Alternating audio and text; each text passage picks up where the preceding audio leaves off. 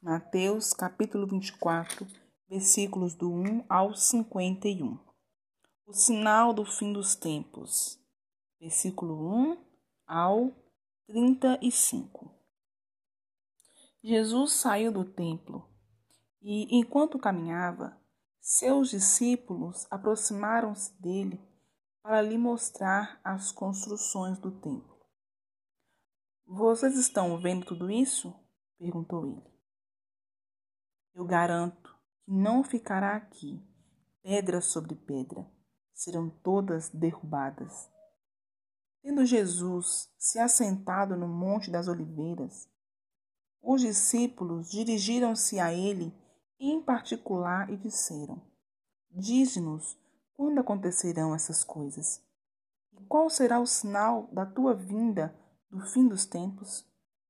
Jesus respondeu: Cuidado, que ninguém os engane, pois muitos virão em meu nome dizendo: Eu sou Cristo, e enganarão a muitos. Vocês ouvirão falar de guerras e rumores de guerras. Mas não tenham medo, é necessário que tais coisas aconteçam, mas ainda não é o fim. Nação se levantará contra nação e reino contra reino. Haverá fomes e terremotos em vários lugares. Tudo isso será o início das dores. Então, eles o entregarão para serem perseguidos e condenados à morte. E vocês serão odiados por todas as nações por minha causa. Naquele tempo, muitos ficarão escandalizados trairão e odiarão uns aos outros. E numerosos falsos profetas surgirão e enganarão a muitos. Devido ao aumento da maldade, o amor de muitos esfriará. Mas aquele que perseverar até o fim será salvo. E este evangelho do reino será pregado em todo o mundo como testemunho a todas as nações, e então virá o fim. Assim, quando vocês virem o sacrilégio terrível do qual falou o profeta Daniel no lugar santo, quem lê entenda. Então, os que estiverem na Judéia fujam para os montes. Quem estiver no telhado de sua casa, não desça para tirar dela coisa alguma quem estiver no campo, não volte para pegar seu manto. Como serão terríveis aqueles dias para as grávidas e para as que estiverem amamentando. Orem para que a fuga de vocês não aconteça no inverno, nem no sábado. Porque haverá então grande tribulação, como nunca houve desde o princípio do mundo até agora, nem jamais haverá. Se aqueles dias não fossem abreviados, ninguém sobreviveria. Mas por causa dos eleitos, aqueles dias serão abreviados. Se então alguém disser: Vejam, aqui está o Cristo, ou ali está ele, não acreditem, pois aparecerão falsos cristos e falsos profetas que realizarão grandes sinais e maravilhas para, se possível, enganar até os eleitos. Veja que eu os avisei antecipadamente.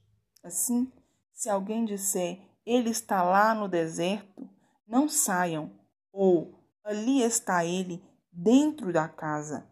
Não acreditem, porque assim como o relâmpago sai do Oriente e se mostra no Ocidente, assim será a vinda do Filho do Homem. Onde houver um cadáver, aí se ajuntarão os abutres. Imediatamente após a tribulação daqueles dias, o sol escurecerá e a lua não dará a sua luz, as estrelas cairão do céu e os poderes celestes serão abalados.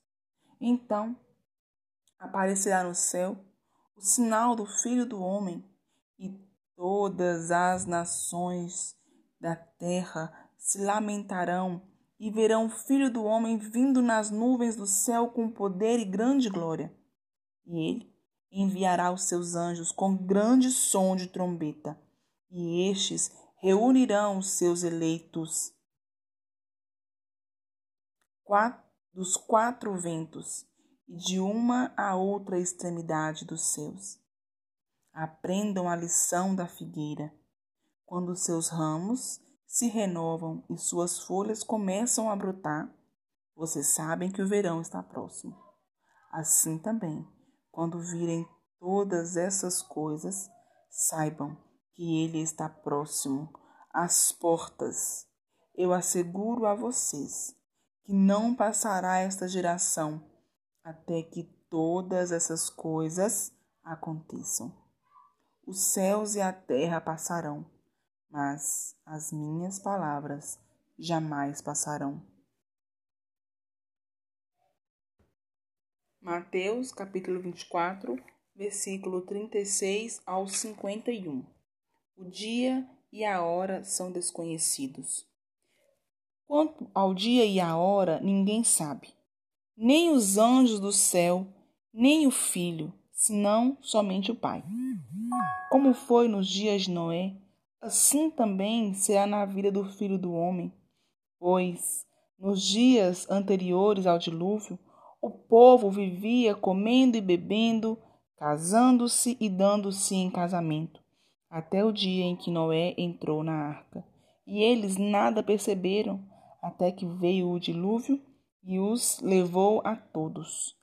Assim acontecerá na vinda do filho do homem, pois homens estarão no campo um será levado e o outro deixado. Duas mulheres estarão trabalhando no moinho. Uma será levada e a outra deixada. Portanto, vigiem, porque vocês não sabem em que dia virá o seu Senhor. Mas entendam isto: se o dono da casa soubesse a que hora da noite o ladrão viria, ele ficaria de guarda e não deixaria que a sua casa fosse arrombada. Assim vocês também precisam estar preparados, porque o filho do homem virá numa hora em que vocês menos esperem. Quem é, pois, o servo fiel e sensato, a quem seu senhor encarrega dos, dos demais servos de sua casa a lhes dar alimento no tempo, no tempo devido? Feliz o servo que seu senhor encontrar fazendo assim quando voltar. Garanto que ele o encarregará de todos os seus bens. Mas suponham que esse servo seja mau e diga a si mesmo: Meu senhor está demorando. E então comece a bater em seus conservos, e a comer e a beber com os beberrões. O senhor daquele servo virá um dia em que ele não o espera, não o espera e numa hora que não sabe. Ele o punirá severamente e lhe dará lugar com os hipócritas, onde haverá choro e ranger de dentes.